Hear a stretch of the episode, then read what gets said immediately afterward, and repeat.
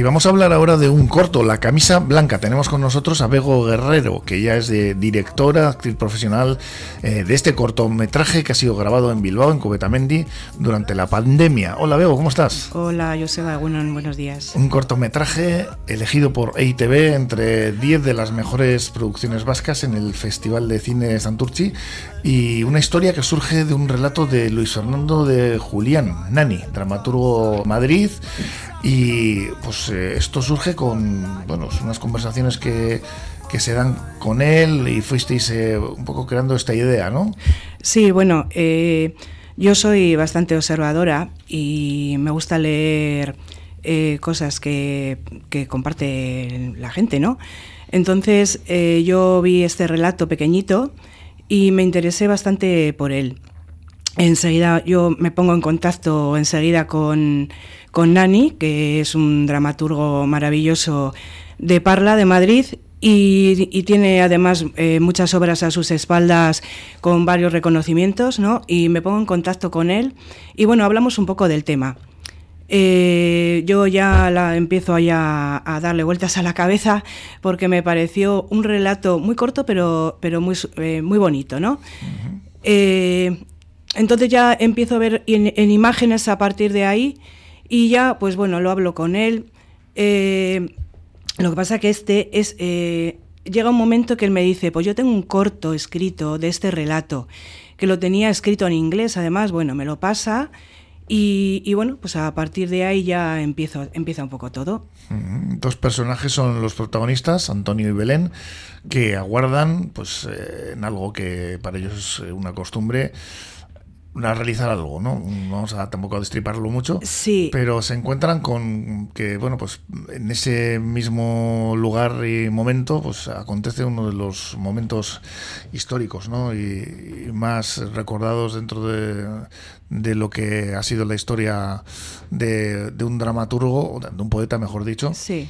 De Lorca, concretamente. Sí, bueno, es una pequeña historia eh, mezclada entre la ficción y la realidad y, bueno, nadie se puede imaginar que, el objetivo de, estas dos, de estos dos personajes, ¿no? que son muy entrañables además, eh, algo que se dedican continuamente, o sea, diariamente en aquella época de los fusilamientos, ¿no? todos los días, eh, iba a marcar un poco la historia de este país, eh, sobre todo a un nivel literario, de tolerancia, de, justicia, bueno, y sobre todo de falta de justicia. Sí. La verdad es que, bueno, yo he visto el corto, sí. que está fantásticamente eh, realizado.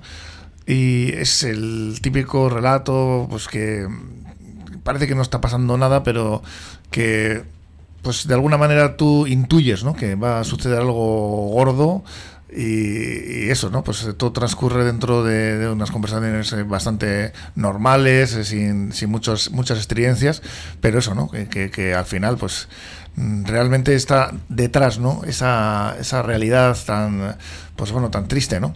Sí, porque, bueno, además es un es un corto que te mantiene ahí, ¿no? Es, eh, llega un momento ya que, que, los pelos así te hacen como escarpias, ¿no? Por la emotividad un poco de la historia. Y eh, no sé, es. Eh, bueno, eh, el 2023 además es un año de homenaje a Federico García Lorca. Es algo que, que Podemos de Alcobendas propuso ahí en el pleno de Alcobendas. Y bueno, esto ha sido apoyado por todos los, por todos los partidos políticos. bueno, supongo yo que el objetivo del 2023 serán hacer eh, recitales, eh, actos varios, exposiciones, eh, no sé, lo que vaya surgiendo, ¿no? Pero creo que es algo que, Federico García Lorca se merece, vamos, por ser el poeta más importante que hemos tenido en, en España, la repercusión que ha habido y, que no muere, es algo que no muere. De hecho, vosotros tenéis la intención de pues, llevar a cabo un proyecto para juntaros unas 15 personas y tratar, eh, pues eso, una serie de acciones ¿no? artísticas para homenajear a Federico García Lorca. Como dices, porque precisamente ese año no es eh, el que está fijado para, para recuerdos ¿no? de, de su figura. Sí, intentaremos, nos juntaremos ahora en enero y bueno, pues a ver lo que podemos mover eh, a través de, de, todo, de alrededor de, todo este cortometraje, ¿no? Mm. Eh, intentaremos fusionar música, teatro, eh, danza, flamenco, no sé, supongo que un poco de todo, ¿no? Pero intentamos hacer algo bonito participativo, ¿no? Porque, eh, no sé, eh, puede ser a nivel general de que el ayuntamiento se decida poner una sala donde la gente pueda participar, pueda leer poesía, textos de, Lorca y, sea un día pues señalado para ello. La camisa blanca y dentro de esta producción solo dos actores, ¿no? Un actor y una actriz. Eh, es, son dos personajes que más o menos mueven un poquito la historia. Bueno, principales, vamos a decir. Sí, bueno, está Olga Martínez, eh, Juan Jotero, que ellos son actores profesionales, y está Ramón Ibarra, también que es mm, un actor profesional, ha estado nueve años en El Secreto de Puente Viejo, en, Antena 3. Sí. Y, y, luego hay personajes... Eh, mm, varios, ¿no? Que no son tan a nivel profesional. Pero bueno, yo lo que pasa, yo tengo una cosa, que a mí me gusta eh, mezclar eh, actores profesionales con los que no lo son, porque creo que sale, que hay un resultado muy importante. Eh, no sé, es como una energía que se transmite de unos a otros, ¿no?